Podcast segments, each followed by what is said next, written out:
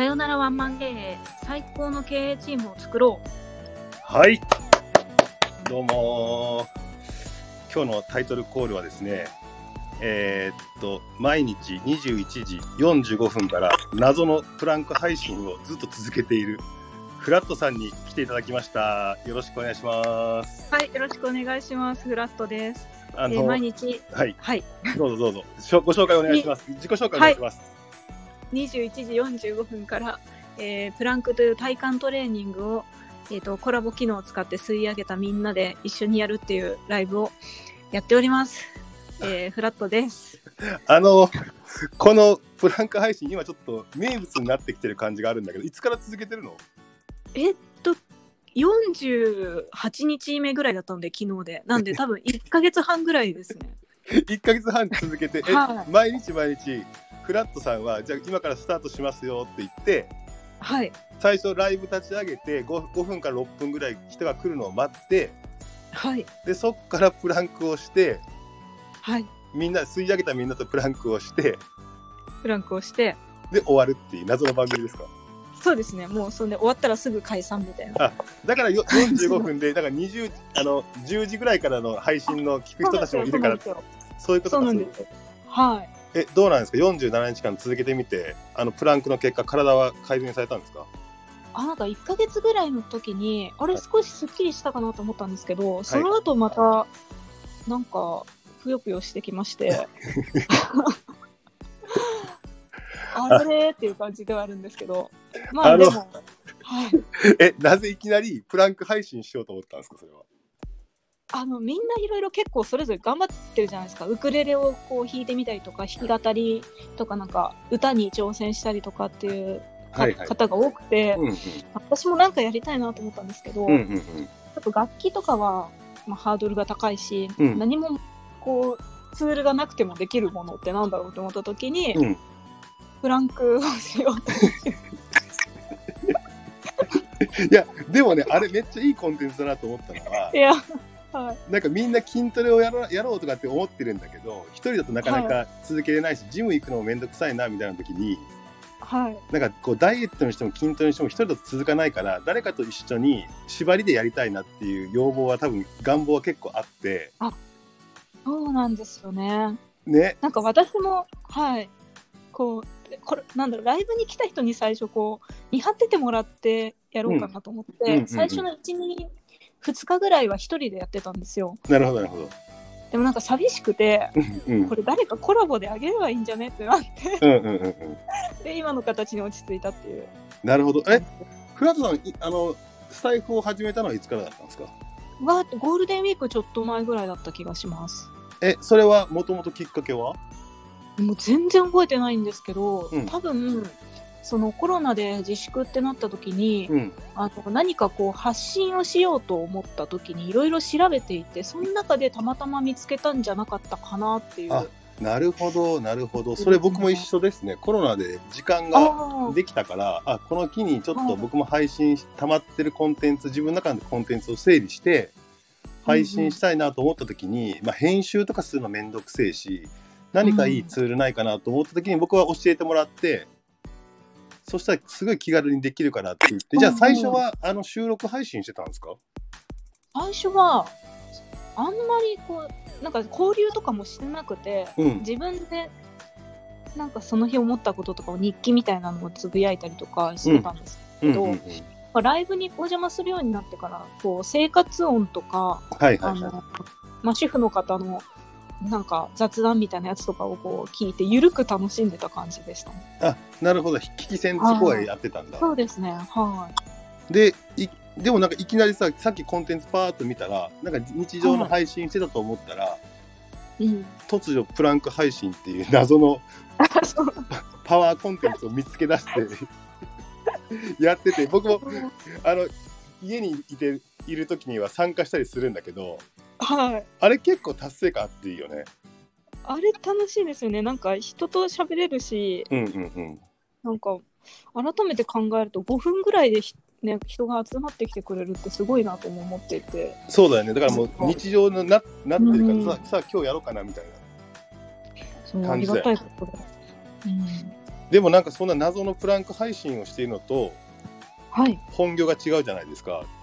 そうですね。全く違います。そうそうっていうのは今回の僕のこのあのインタビュー企画ははい。スタンド FM で謎の配信してたりとか謎の活動をしてるんだけど 本業何やってんのよあなたみたいなねっていうようなことで今スタンド FM にフリーランスで活躍してるような人とかはい。なんか活躍はしてないかもしれないけど今ももがいてやろうとしてる人たちって結構多いなと思っていてうんうん。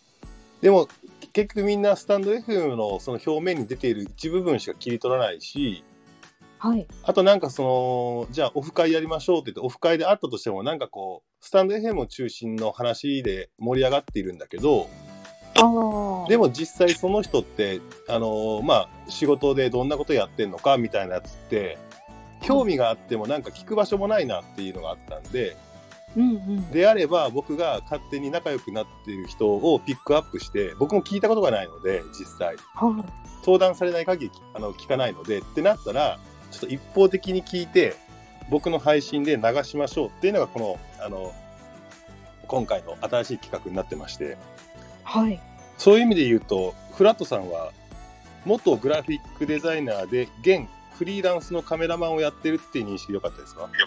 はい、そうです。あの今フリーのカメラマンになってどれぐらいやってるんですか？えっと、開業届を出してからは丸2年とちょっとが経ったぐらいですね。なるほど。はい。今はじゃあどういった写真撮ってるんですか？今はいろいろなんですけども、不動産の撮影とか、うんうんうん。あと商業施設、サロンとかレストランとか、うんうんうんあとはオフィスの撮影で、まあ、うんオフィスの内観を撮りつつ、働いてる先輩スタッフを撮ったり、なんか人事部長さんがろくろ回してるシーン撮ったり、うんうん。パワーワード出てきたな。あ あとはなんかその、コスメとかのこう、使用者インタビューみたいなああ、なるほど。やらずの、はい、写真撮ったり、うんあとインスタ用の写真を撮影したりですとか、うんうんうんうん。あーとあとはイベントを撮ったり舞台とかライブの撮影をしたり、うんうんうんうん。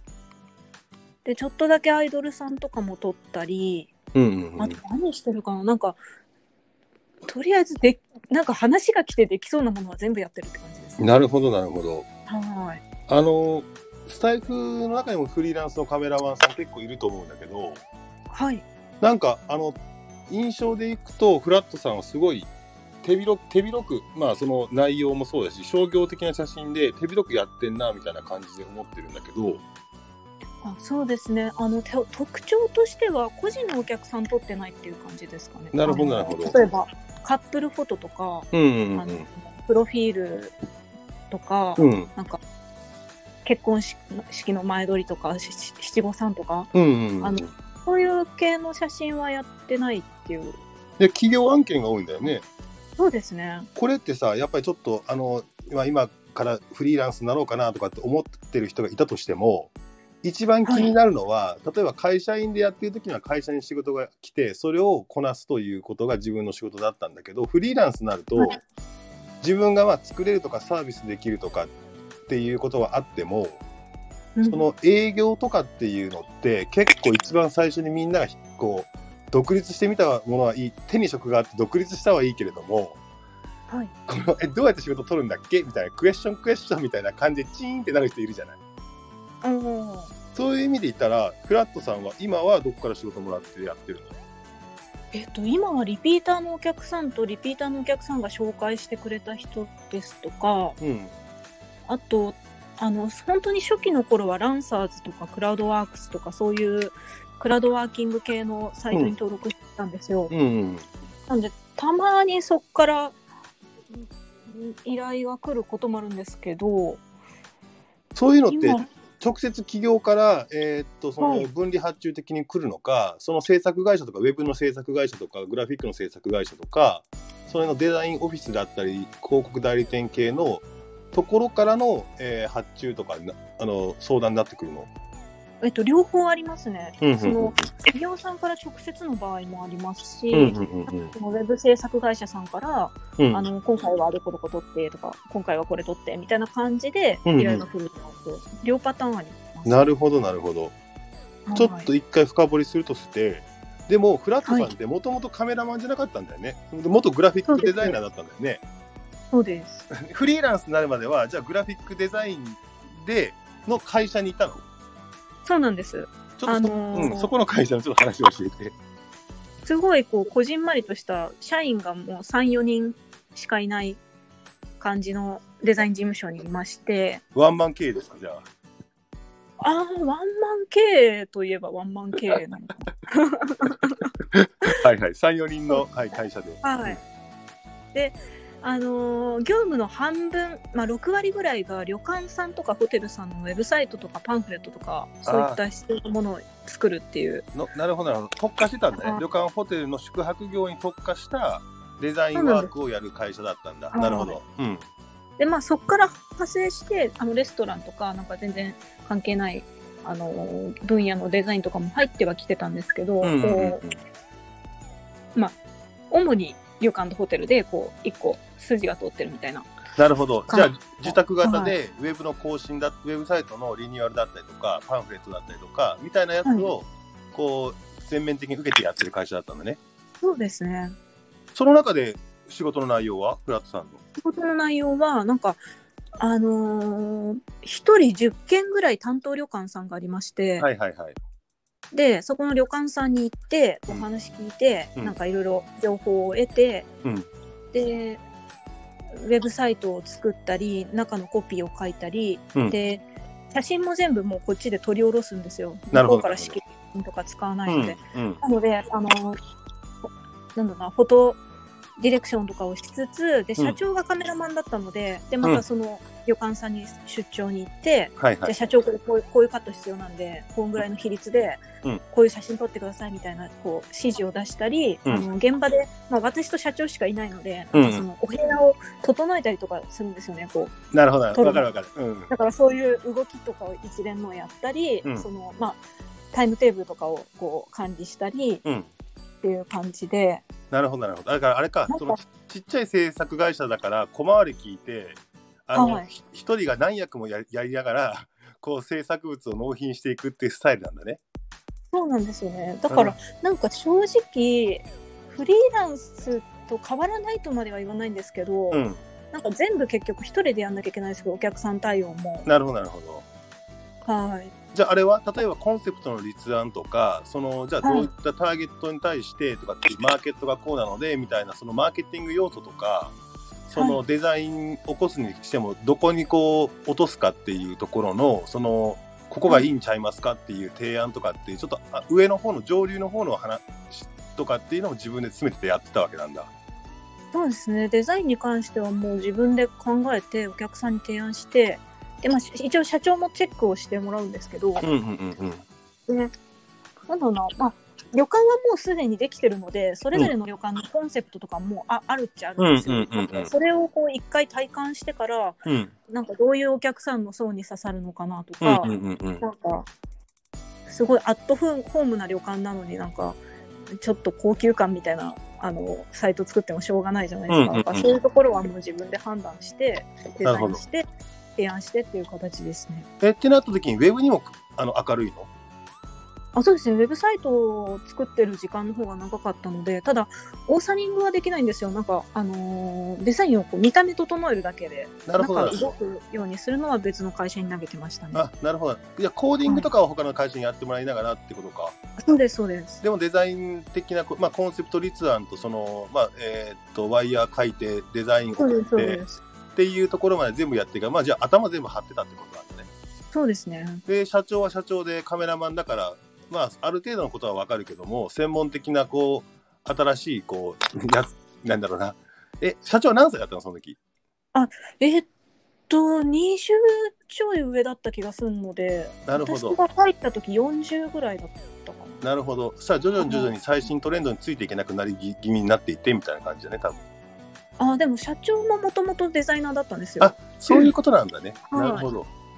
で、なんかその手がもう毎週週何日も旅館に出張みたいな状態になるので、うんうんなんかあんまりいなくて会社に。なるほど。デザインも自分でそのやってる時間がないからそのなんだろう。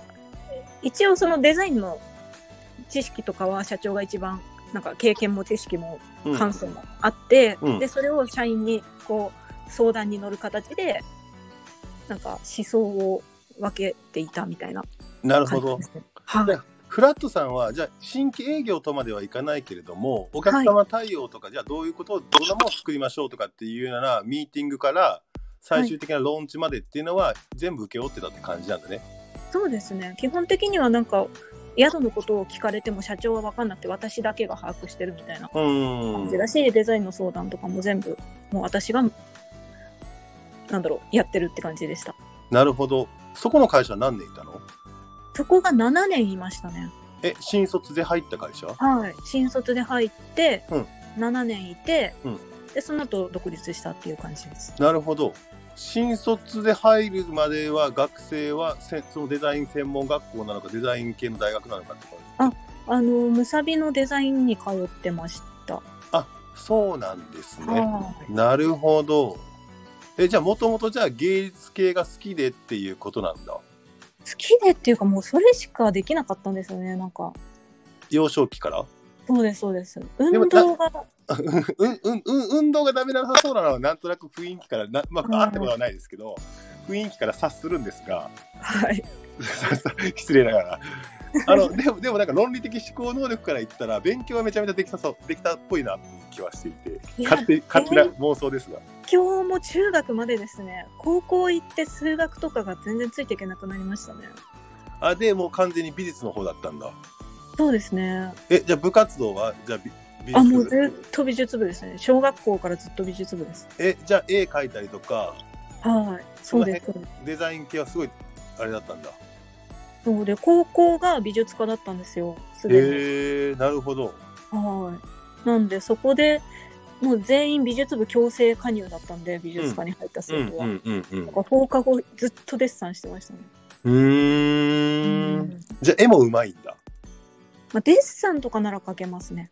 なかそのなんるほど。あアーティスティックなものは描けないんですけど、見たまん。ま写すみたいなのはすごい得意です。なるちょっと今度僕デッサン対決したいですね。あ 僕あの今経営コンサルという仕事してるんですけどは実はあの大阪芸術大学映像学科っていうところを卒業していまして。い。あ、そうなんですね。はそうなんですよ。あの、は映画とかを撮撮る学科だったんですけどいはいはいは入ってみたらみんながあまりにもオタクすぎて。うん。映画に対する熱量がやばすぎてい。僕はそこまで熱量がなくただ単に大学かっこいい大学に入りたいなあのに落ちるのダサいなと思って、うんえーっと試験が難しいけ難しくて倍率が高いから落ちた時の言い訳にもなりそうで入った後も、なんか一目置かれる大学ってないかな偏差値がこのままいけるっていうふうに思って入ったのがその大学だったのねなるほど。そそしたら入ったら熱量違いすぎてあまりついていけないっていうあことだったんですけどあ、はい。で僕みたいなやつはにわかでにわか芸術大生なんですけどうんうん。でもフラッツさんはもうエリート芸術大生だったわけですねそれはいや、なんか入った時がピークでしたね。でもなんかムサビのデザインとかっていくとなんかちょっとなんかこうまあ有名な人も輩出してるしはい。すごいなんかこうなんだろうなちょっとおかしいやつとかいっぱいいるじゃない芸大って。そうですね。なんか自分の人生なんかこういろいろなんかこうややってみたいなみたいな人もいるし、まあ、確実にそこから、あのまあ広告代理店系のクリエイティブの方に行ったりとかっていうなんかこうエリートっぽい人たちもいるじゃん。なんかエリートというか商業,、はいはい。商業的な方に振る人とアート的な方に振る人とって分かれそうなんだけどそうですね。大学の時のその就職活動とかする時にはなんかあったの？いや、もう大学が本当に闇の4年間って感じで超黒歴史なんですけど、ちょっと黒いしな何が黒黒かったの？なんか先生とせ全然反りが合わなくて、ほうほうほうほなんか情報デザインとかの授業なのに使ってる教科書が7年前のやつだったりとか。でなんかその先生の著書だから全員買えみたいな。あるあるあるだね。なんかそういうのがすごい嫌で。うん。すっごい先生に盾ついてたし、うん。なんかすごいこう先生内での上下関係みたいなやつとかあとなんかやたらと玉火をなんか敵視しててどうなんかその話どうでもよくないみたいな話が 始まったりとか。なるほどなるほど。そうそういうのがすごい嫌でうん。なんか大学がすごい嫌いだったんですよ。なるほどなるほど。うんでもなんかそれでもうほとんどバイトとかしししてあんまり大学に行かずなんか大学4年生とかもうん。大学にほとんど行かずにうん。なんかお情けで5月ぐらいになんかこうお情けで卒生遅れて提出して受け取ってもらったって感じ。でした。いや全く僕も一緒ですね。全然大学行かなくて外でうんクラブばっかり行って遊んでてうんうん、で最後もだから僕が嫌いな理由もなんかねはい。映画学科だから映画の勉強しなきゃいけなくてはいはその「戦艦ポチョムキ」とかっていうねすんごいまあ名作なんだけどいはい。もうそういうのを見せられてなんか僕はなんかすげえ軽いつつもりで入ったからうんうん。めっちゃ重たいじゃんとかって学校も行ってなくて僕もお情けで卒業させてもらったって感じでしあたなるほど。そうなんですよね。でもじゃあで芸芸術に対する熱がそこでぐわっと高まってとかっていうことではないんだないですね。ないし、なんか結構もうその前の段階から、うん。なんか私はどうしたらいいんだろうと思ってて、うんうんうん。あのー高校の時代のその美術科が、うん。美術科の中でさらに専門に分かれられるんですよ。はいはいはい。日本画、彫刻、うん。油絵、はいデザイン、うん。工芸って5つに分かれられるんですけど、うんうん。なんか大体みんなもうやりたいことが決まってて、1年生の頃から、私、日本画がやりたいとか、はいはいはい。私び油絵描きたいみたいな感じでもう最初の振り分けで入ったらもうずっとそ3年生までそれをやりきるみたいななんかそういう暗黙の妖怪みたいな。るほどなるほなど。な中でうん。私だけがもう分かんなすぎて、うん。もうが楽器ごとにそれを渡り歩いてほうほうほう。なんか楽器じゃない学年か学年ごとに渡り歩いても分かんなくて。うんうんうんうん。で最後にそのデザインだけ専攻してなかったんでだから大学はデザインにしたんですよ。へえそういうことなんだ。あでも大学のデザインって何その具体的にその会社で使えるようなあの例えばグラフィックデザインはい。そのフォトショップだイラストレーターだとかその動画がどうのこうのだとかっていうような実用的なことも学んだってのいやほとんど学ばないですね。デザイン学学だったりするんだよね多分ね。うーんなんかこれも大学の悪口になるんですけど、うん。デザイン科の先生方がなんかすごいこうアアート系ファインアート系に対してのコンプレックスがめちゃくちゃすごくてなるほど。なんかデザインの中にもそういうファインアート要素を入れていくのがかっこいいよねみたいななんか幻想にとらわれていて、うんうん、うん、あんまりこの具体的な、あのー論理的な話をしてくれないんですよ。なぜ、うんなぜこれこのデザインはこうなってるのかなぜならみたいなうん。そういう話を全然してくれなくて、うん。なんかそれで私すごい病んじゃってうんうんうんうん。なんか4年生は本当なんかあのーバイトもしてたけど結構そのなんか精神を病んで結構伏せっていてうんうんうん。でなんかそのなんだっけ就活とかも全然しなかったんですよ。はいはいはいはいはいはい。うん、なるほど。でも卒業して働かなきゃいけないなとかでフリーになって何とかしたいとかっていうような何かが見つかってたわけじゃないんだもんねそしたら。わけじゃないですね。だからう？んとりあえずなんか働くかっていうことか。そうですね。うーん。で見つけたのがその入った会社？はい、そうなんです。そこ入ったきっかけは何きっかけというかなんかあれは何だったの？あ、なんかたまたまこう募集サイト見るじゃないですか。うんうんうん。で募集してる中で、うん。あのウェブサイトのがすっきりしててすごいかっこよかったんですよね。なるほどなるほど。うん、で受けたらなんかたまたま取っていただいたんで。うんうんうんうん。えでそこの7年間はどうだったの？さっきのその旅館とかをやってる会社での7年間っていうのは今のフラットさんの中ではどういうふうな解釈になってるいやもうめちゃくちゃ感謝していてのほうほうほうほもうその大学で知りたかったことがその入って2時間ぐらいで社長に全部教えてもらえたんですよ。うなるほどそれはどういうことだったの？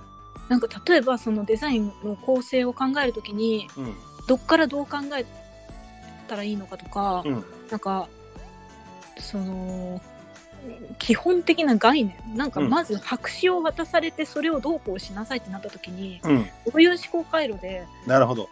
やっていけばいいのかとかなるほどんでこれが良くてなんでこれが悪いのかとかそういうことをですねうん。なんかその多分デザインで言うとなんだろうデザインで言うとっていうかもう英語習う時の ABCD みたいなうん。ことを私は知りたかったのに教えてくれなかった大学があってなるほど。会社に入ったら社長がもうそれを2時間ぐらいで全部教えてくれてなるほど。もう感動してうん。感動しましたね。あの、それはどこのポイントなの？なんとなく聞いてて思ったのが、はい。そのデザインが、デザインの大学に行くと、どちらかというとアート的なこう思考と、その商業的な、えー思考があって、なんかよくデザインとアートは違うよって話があるじゃない、はい。で、デザインっていうのはクライアントがあって、クライアントがあるから回答があるんだと。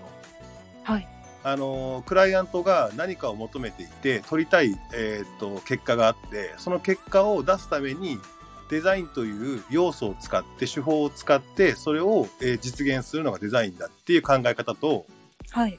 それの場合はある程度のその回答があるというか回答の導き出し方があるっていうイメージがあってはい。そこが上手い人がデザイナーとデザイナーとして上手いなっていう。そのデザインってその見た目とかだけじゃなくて動線とかも全部含めたことをデザインとするのであればはい。その辺の、えーとクライアントがあることによってクライアントが行きたい方向性があることによって、えー、と導き出されるのがデザインだなと思っていて。はい。でアートっていうのは僕の解釈だけど逆か逆逆というか別にクライアントがあるわけではなくはい。自分の中からふつふつと湧いてくる世の中に対する怒りだったりだとか、うん。えー矛盾だったりだとか何かしらの社会に対するエネルギーが根源になっていてそれを表現するのがアートだなみたいな感じで捉えてるんですね僕は。はい。それで行った時になんか今フラットさんの話聞いてたら大学の人はデザインを教えてくれなかったってアート思考というか、そうなんですよ。おっしゃる通りでうん。なんか私もそのアートとデザインの分け方についてはおおむねおおむねっていうかあの山根さんと一緒でうん。でなんか大学の先生で私が求めてたのは本当になんか論理的な考え方とかうん。そういうところだったんですけどなんかすごく精神的なところをうんうんうん先生方自身が多分なんかコンプレックスに思ってたのか知らないですけどなんかそういうような話ばっかりで、なるほどなるほど。なんか線を線を100本引っ張ってうん書いてくださいみたいななんか自由に線を100本書きましょうみたいなうんうん話があって、うんでなんかそのいろいろ生み出された線の中でなんかそれがどういう表現に適してるかとかそういう話をするのかなと思ったらもうただそれをスクラップブックにしてうん。なんか完成みたいないやその先でしょみたいな なんかそのなんかちょっと合わなくて本当になるほどなるほど。うんなので本当に先生には立てついてましたなるほどね。うんなんかあれだよね。なんかろ論理的に解釈したいっていう要望すごい強そうだよね。何か物事のことを論理的に解釈したいんだっていうのがすごくなんか感じる部分があるな。うんなんかやっぱり絵を描いてると親とかからうん。その画家になるのかなこの子はっていう目線で見られるんですよねでちっちゃい頃から、うんうん、うん。だから親戚とかにも「え画家になるの?」みたいなこと言われて、うん。だから画家になんなきゃいけないのかなと思ってなるほどなるほど。高校時代とかに結構そのなんか自分からう生み出される何か表現欲求みみたいなものをすごい探してたああ、そういうことか。そういうことか。なんとなく今ちょっとつながったぞ。の、うんなるほど。でもそれって親の方、まあ自分がただ単に好きで絵を描いていました。はそれに対して画家になるのかなっていう期待が込められて子供ながらうんってなった時に、じゃあ画家になるためにはって言っていろいろ模索するんだけど、はい画家になりたいわけじゃないんだよね。そうしかもなんか表現したいものとかもないしそうそうそう。そうだね。周りの子たちみたいにもう四六時中油絵を描いてるこれが楽しいみたいなうんうんうん。そういうのもないんですよなるほど。ただなんかお題を与えられればそつなくこなせるとかなるほどな。なるほど。テーマ。がそう、うんデッサンとか瓶を置いてこれをそれっぽく描きなさいって言われたらもうすぐ描けるみたいな、うんうんうん。だからその、やっぱり回答を得るという、えっ、とね、正解に近づけるっていうところがすごい好きだなって感じがするな。そうなんですよねなるほど。あだからそこの会社の社長に教わったっていうのがすごく求めてた部分だったんだ。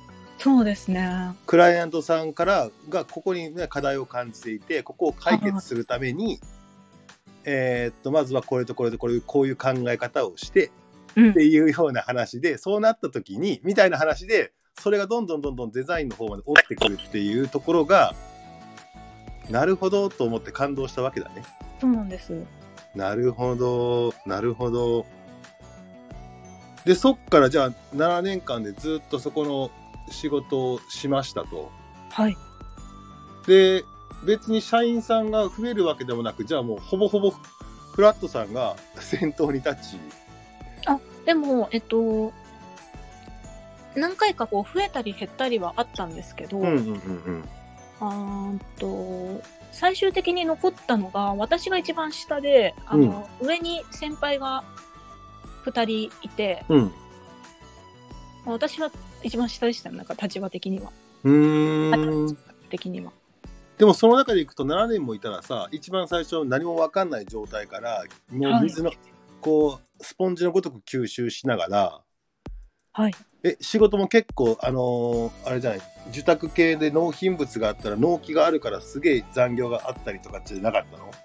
いやめちゃくちゃありましたねまああるよね。そうだよね。制作会社で残業がないとかって働き方改革とかもやべえもんなできないもんね、できないですね。うん、えじゃあなんかすすっごいじゃあ仕事してたんだ？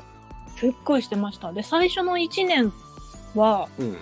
もう絶対に土曜日も出社してやるっていううんうん。規則で,、うんでただ社長も来てくれてるんですよ土曜日、うんうんうん。でなんかこう分かんないこととかアドバイスとか乗ってくれるって感じで。なるほどなるほど。で毎日なんか12時に会社夜出れたら早い方だなみたいな。わかるわかる。僕もあの大学卒業して広告代はいちっちゃい広告代理店入ったね。7人ぐらいか。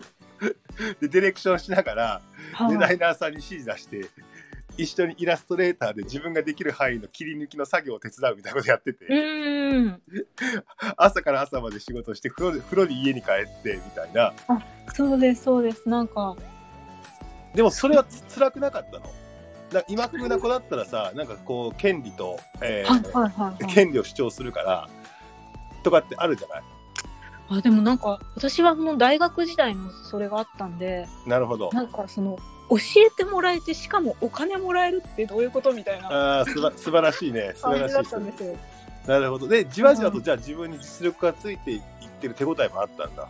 ありましたね。うんうんうんうんうんあったしでなんかそのやってる仕事がこう納品してお金もらうっていうんじゃなくて、うん初期費用がゼロでうん。うんあの旅館さんのウェブサイトとかを立ち上げてあげてうん。で月々のそのウェブサイトからの予約のパーセンテージでお金をいあただくっ成果報酬型でもらう。そうなんですそうなんです、うんうんうんうん。システムだったんで、うん。結構そのお客さんと二人三脚で頑張るみたいな感じで。で結構いろんな旅館さんに出張行ってなんか現地の取材したりとか内容も結構楽しかったですし。なるほどなるほど。っていうことは、うん。そのまあ、外部のブレーンでありながらお客さんのところの売り上げをあ一緒に上げましょうというスタンスがお客さんとのそのなんだろうな一緒にやってる感みたいなのがめちゃめちゃ強いしね。ってことだったうん。んだ、でもそそその中でさデザインやってる人とかっていうのが一番そのネックだとするのがお客さんとの話ができない人って多いじゃない。はいはい。あのーなんだろうな。えーっとディレクションができないというかその指示を受けてこういうの作ってって言ったらしょ表表現するんだけど無口で、うん。お客さんの、えーな何が課題なのかっていうようなことまでリーチできなかったりとか課題の発見ができない課題が、えー、と発見されてたり課題が明確だとそこに対することをデザインで落とし込むってことはできるにしてもはい。お客さんに話を聞いて何が課題なんだって課題の抽出ができないデザイナーさんはまあまあ9割ぐらいだなと思っていて。えー、そうなんですね。そうそうそうそう。だから多分ちっちゃいところで今ってその大きい会社行くとデザインワークってすごい分業化されててアートディレクターがいてディレねあのは進行管理がいてみたいな形でカメラマンはカメラカメラしかないし、えーとうんうんウェブはウェブ、えーとグラフィックはグラフィックとかっていなって、すごい分業化されているからそこだけしかできないっていう人が多いのでうんその全部枝分かれした中の、えーとグラフィックデザイナーですっていう人がはいそのクライアントの課題発見はそれはできないよねと思っていて。あ、そうなんですね。そうそう。だから多分ちっちゃい会社でやっていて、うんクライアントの、もさらに言えば、クライアント側のなんだろうな、決済者に近い立場に、はい。一番最初に働いた会社で出会えたっていうところはすごい強いんだよね。なるほど。はだからでっかい会社に行くとでっかい会社の良さもあるけど、いはえーっとまあ末端の末端の作業っていうところからスタートしちゃうのでい。うん。一番最初にこう働くとは何なのかって言った時に言われた仕事をこなすっていう思考になってしまいがちなんだけどうん。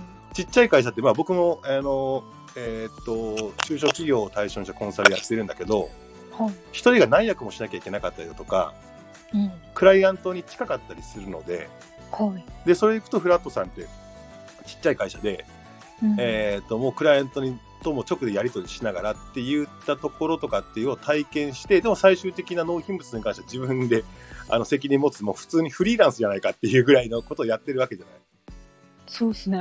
でもそこに対して指導してくれる人がいてってその社長がね指導してくれたりとかっていう環境にいたっていうのって実際はなかなかできないんだよねっていうなるほど。なのでそれでいくとなんかこうはいフリーランスになるときにさっき一番最初に言ったフリーランスになったけどどうやって営業していいかわかんないですとかお客さん対応僕苦手なんですっていう人が手に職つけたからってフリーランスになっても途方に迷うのはそこの作業をやっていて俺は作業ができるようになったぞと思って独立するんだけどはい。一番大切なお客さんが何に課題を感じていてっていう課題の発見ができないしそこの課題に関してのコミュニケーションが取れなくてうん。なんかこううまくいってないっていう人はよくいるよねっていう感じはよく見ますねう。ーん。うん、そうなんですね。でもその中でいくとはいめちゃめちゃ恵まれてるなっていう感じだったけどもともとじゃあうんフリーランスになるぞとかっていうようなことは考えてたの、いや、全く考えてなくて、むしろ、うんもう、もう魂尽きるまでこの会社にいようと思ってたんですよ。なるほどなるほど。魂尽きるまもで はいはいはいはい。だから恩返ししようと思ってうん。いたんですけど、なんか、あのーちょっと家族経営の、あの、オーベルジュと、うん。オーベルジュで、なんか新しく新店舗を出すみたいな時に、うん。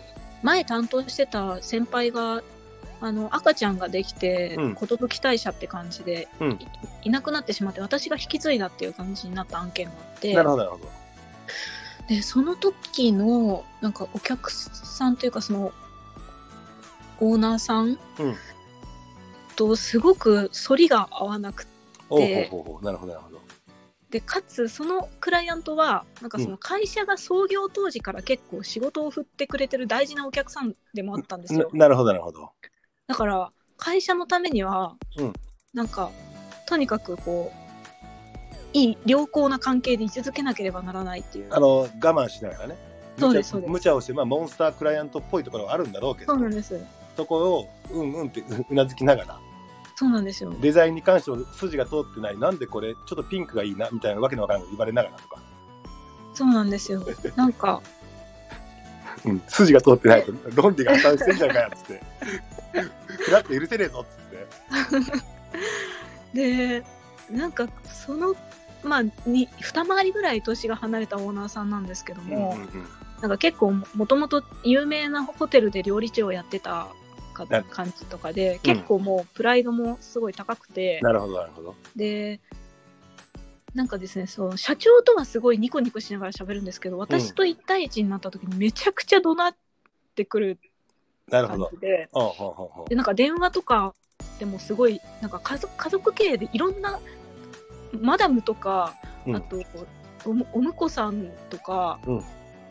息子さんとかいろんな方から私に電話がかかってくる。うん。うん。うん。なんかすごいみんな私のこと大嫌いなのかなみたいな感じで。うんうんうん。うんしかもなんか夫婦喧嘩も勃発しててその取り持ちもするみたいな。はいはいはいはい。感じでなんか電話に出れば怒鳴られるし、うんうんうん。なんか突然会社に社長がいない時にた訪ねてきて急に打ち合わせしたいとかって言ってまた怒鳴られるっていう、うんうんうんうんなんかか何かコンタクトを取れば怒鳴られるっていう状況でうんうん。1年ぐらい我慢してたんですけど、なるほど。なんか体調が本当に悪くなってしまって、うんうんうんうんで会社に行けなくなってしまって。なるほどなるほど。はい。えで、その時はさ社長は助けてくれなかったの？もうそんなクライアントキッチンマンやとか言わなかったの？なんか助けてはくれたんですけど、うんうん。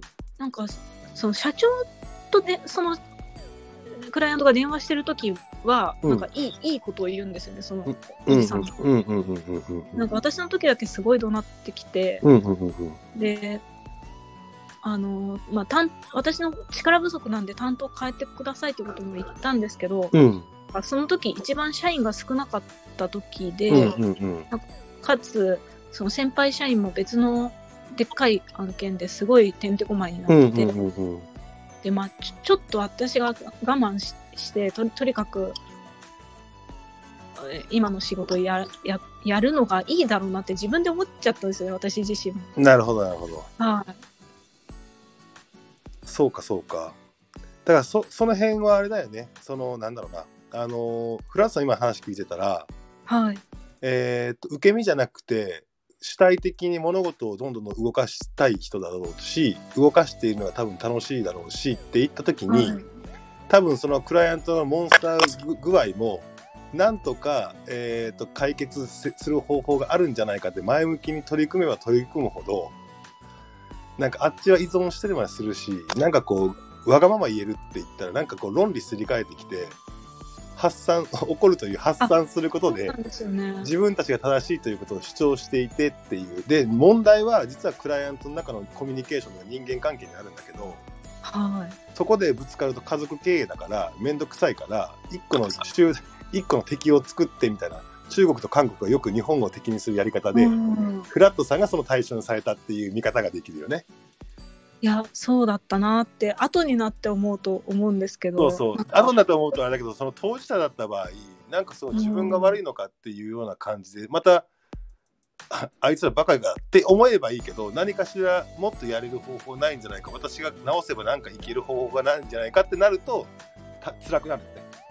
そうなんですよね。でなんか私が単単独で怒られてるならいいんですけどなんか怒り方がうん。なんでその誰々さんのとこで働いてるのにあなたはそんななのみたいな、なんかその遠回しになんか私を怒ることでか私の大好きな会社をこう落としなんていうのかな。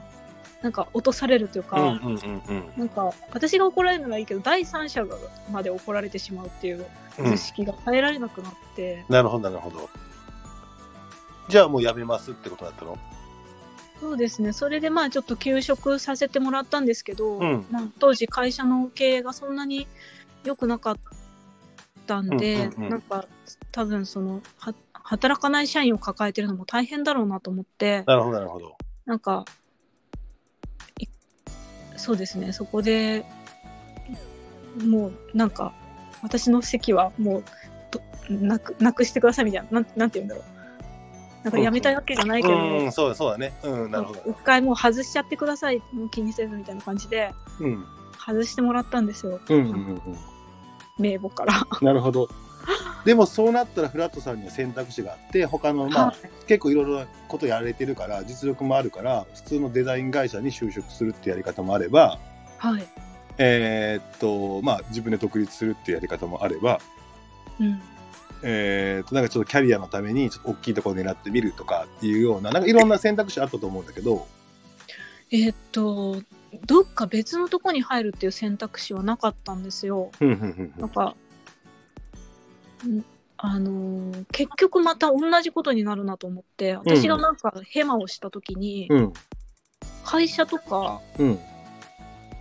上司とかが怒られてしまうっていうのが耐えられなくて私は精神を病んだので、なるほどなるほどなんか、どっか会社変えたところでそれは私がヘマをする限り変わらんなと思って、うんうんうんうん一人でやるしかないなって思いました。なるほどねなるほどねでもその時にはい。どうやってやろうかって考えるじゃんはい。はい。でとりあえず個人事業主かっつって いろいろ調べてじゃあ開業て開業の手続き出さなきゃいけないなって出してでも、その、1年半ぐらい私、商業手手当をもらって国のお金で生きてたんですよ。ああそうかそうかそうか。なるほどはい。なるほど。その時はじゃあいろいろ考えれたんだもう一回振り返って。そうですね。だうん。なんかあんまり本当になんかどういう形で働こうとかそこまで考える体力がなかっうんなるほどなるほど。てあんまりちゃんとは考えてないんですけどなんでうん。なんか開業届とかも出さなきゃいけないんだってし知らなくてはいはいはい、はい、子知らずに仕事してて、うん。後から出したって感じでした。でもそっからさまた面白いのがさもともとはそのどちらかというとコンセプトを作ったりとかっていうディレクションでかつ自分でできるっていうところだったのが、そこの領域じゃなくてカメラマンでっていうところで今はカメラマンって言ってるわけじゃない？はいはい。そこはなんかきっかけがあったの？えっ、と1個はあんまりもうデザインがっつりやりたくないなっていうかその当時うん。なんかいろいろ思い出しちゃっていられとか開いてるとうん、辛かったことを思い出しちゃってなんなかなるほど。パソコンがしんどかったんですよ。なるほどなるほど。はい、あとデザインってこう打ち合わせしてうん。デザイン案作ってうん。OK もらってうん。また印刷出してそれが納品されてうん。みたいななんかお金をいただくまでのスパンがすごく長くて、うんうんこの資金計画的にうん。資金繰り、資金繰りツールうんうんうんそれ的にちょっと私の個人の規模だとお金がすぐ入ってこないと、うん。あの生活がしんどかったっていうのもあって、写真だったら撮ってちょっと現像して納品したらもうお金になるのでの仕事がしやすかったっていうのがありますね。でも写真はもともとは撮ってなんか現場には行ったり指示は出してたりとかその写真の画角を決めるとかっていうようなことはやってたけど写真自身は撮ってなかったんでしょ？社長とか撮ってたんでしょ？そうですね。で社長がなんかカメラマンがあまりに足りないから一回お前撮れって言われたことがあって、うんはいはいはいそのはい時に基本的すごい基本的なことだけは教えてもらったんですよ。絞りとは何かとか。なるほどなるほど。シャッタースピードとは何かとか。ホワイトバランスは何かみたいなね。何かみたいな。はい、であとはまあ社長が撮ってるのを横で見てたり、うん。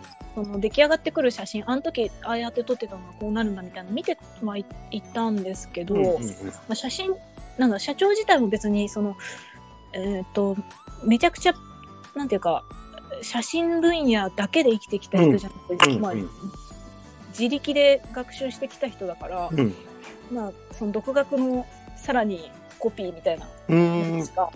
独学のあれだよねでもその論理的にはめちゃめちゃ学んだわけじゃないけどクライアントに近いところでクライアントが欲しがっているものを、えー絵にするっていう能力があったから、あそうですね。そういうことだよねだから本来だったらカメラマンだったら100知ってないとだけど、はい絶対重要な10を極めてるって感じだよね。うんそうですね。うんでなんかかつ旅館の撮影だったんで結構撮るものがいろいろバリエーションがあってうんうんうん。人も撮りますし、うんまあ、建物も当然撮りますしそうだね。はいでなんかこうイメージっぽいイメージっぽいねやつも撮るしね。はいうんも撮るし料理も撮るし、はいはいはいはい。まあそれで割と空間と人と料理っていうバラバランスでなんかそういうバランスで撮るもんだっていうなんか勝手な刷り込みがあって。なるほどなんで一人。で始めた時もその人だけとかじゃなくて空間を撮ったりうん。人を撮ったり物を撮ったり料理撮ったりみたいな。なるほどね。あでじゃあ最初じゃあ写真で行こうと思ってもう写真で行くって決めてランサーズとかクラウドワークス系のサービスに申し込んでやりますっていうふうに言ったの。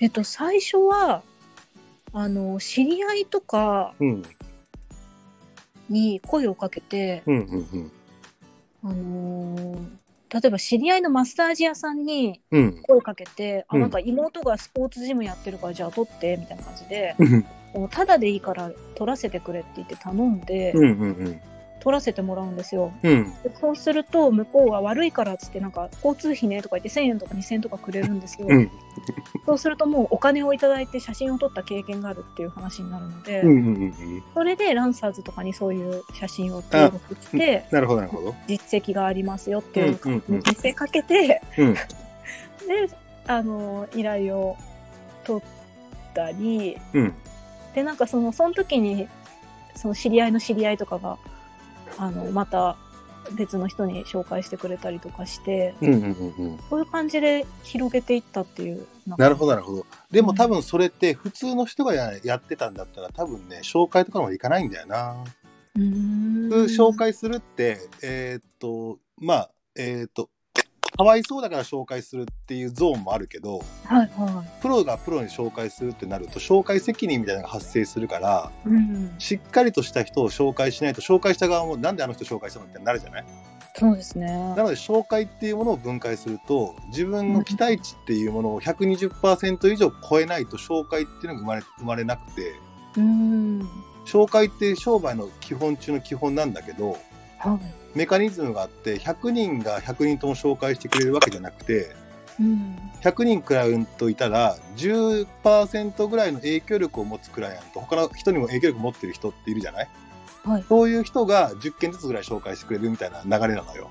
へえ。なのにもかかわらずこんなコンスタントにこう紹介が生まれるっていうのははい。多分業界の中においてそのなかなかいないカメラマンだったんだろうなっていうのは推測つくよね。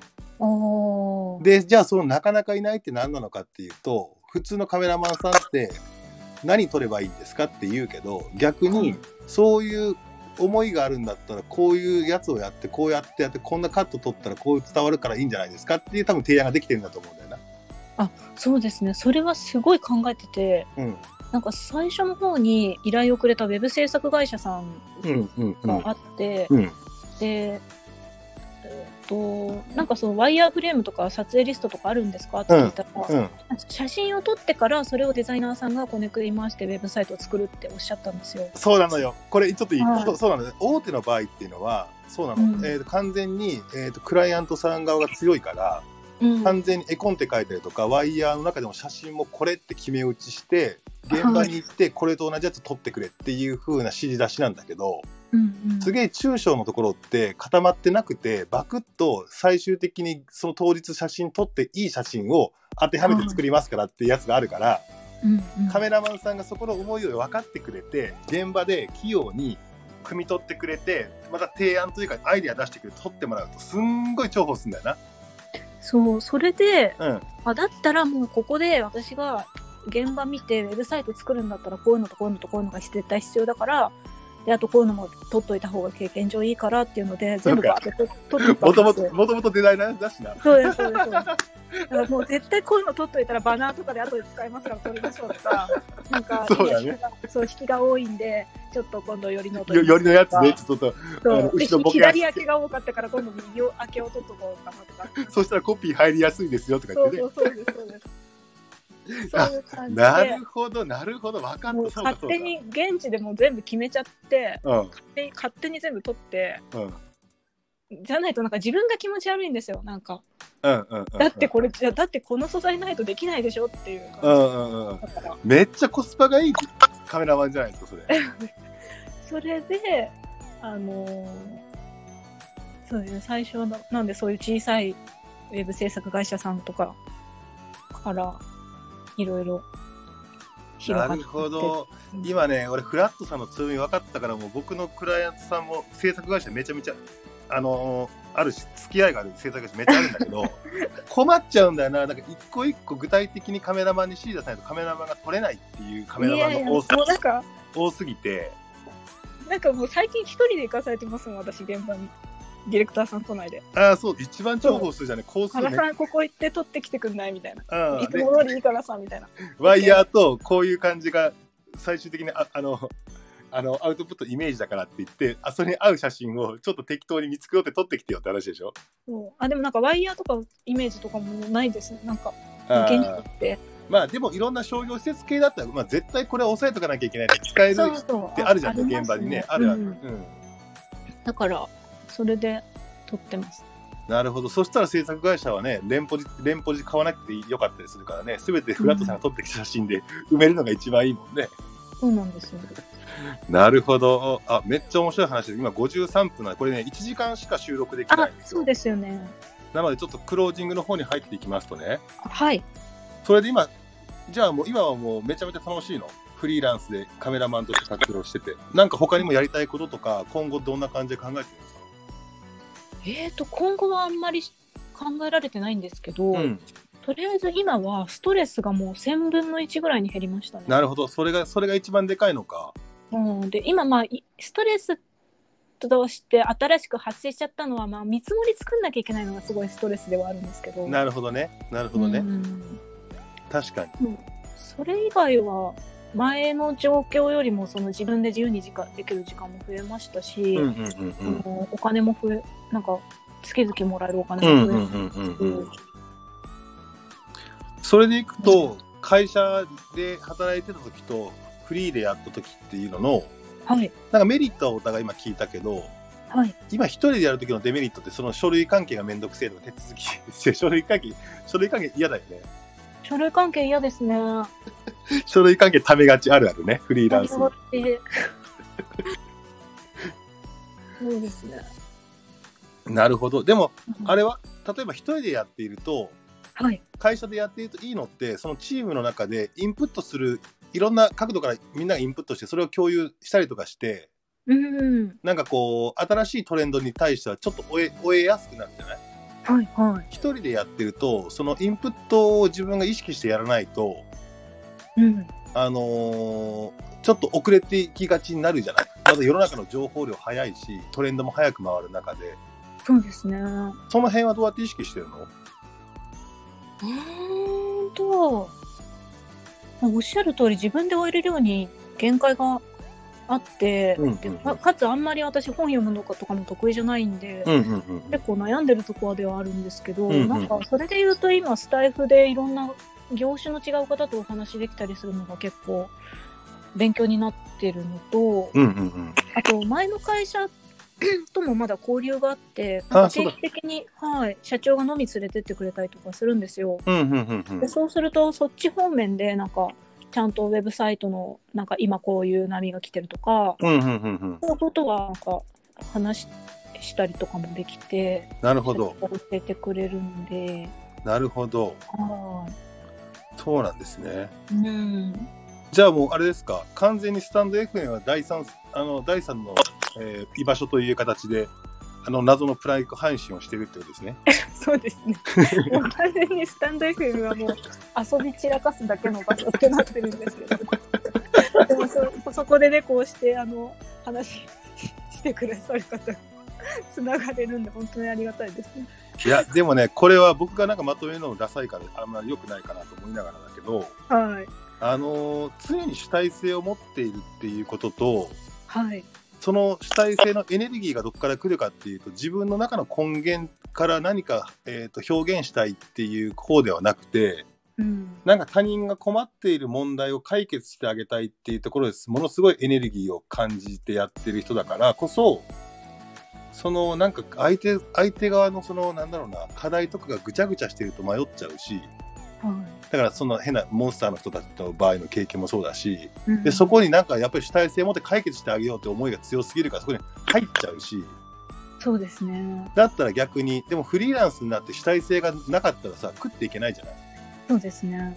で多分口開けて指示待って、えー、とじゃあそれを写真撮りますからって言っても絶対無理でうん。かゆいところに手が届くからめっちゃ重宝されるって多分その紹介が生まれての普通のカメラは生まれなくてうん、めっちゃ便利なんだと便利って言い方変失礼だけどでも便利って思っていただけるのが一番嬉しいですね。なんか役に立ったってことなので。うんだから役一人の役に立つっていうところがなんかすごい喜びなんだろうなっていうそうですね。でも頑張っても人になんかこけ下ろされるっていうのが一番じゃあ自分を傷つける行為だよねっていうのもなんとなくわかるしうん。いやーでもなんか素敵だなでもインスタグラムの写真とかはなんかこうちょっとあの果物と私みたいな。はいはああれはなんか表現だからああっちはないの？そのなんだろうな。デザインの方で賞を取るみたいな。いあ、そういうのはないんですけど、うん。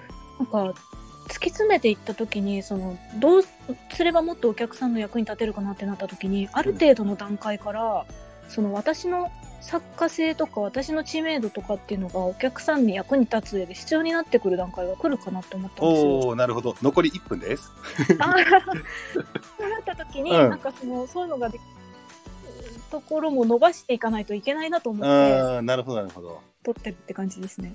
なるほど。はいい、やー、ちょっとね、第3回目がね、一番ね、ちょっとね、深い話ができたな。そんなこと言ったら失礼だな。第1でもニ回キとサムヒデさんがもうちょっと掘り下げていただいて。の。あそうそう、大池君のはね、なんか俺も酔っ払って二日酔いだったから、うんもう一回第2回目でリリベンジするわって言ってるんだけど、はい。この企画ちょっとね、いや、第3回目にしてね、見えてきましたよ。ありがとうございます。えーこちらこそありがとうございます。いや、ちょっとこれまた配信させてもらいますので、はい、楽しみにしてます。その時には大いに告知してください。はい、わかりました。私はプランクだけじゃないんだぞということで。そうですね。いやいや、ありがとうございました。はい、ありがとうございました。三回目ゲストフラットさんでした。はい、ありがとうございます。ありがとうございます。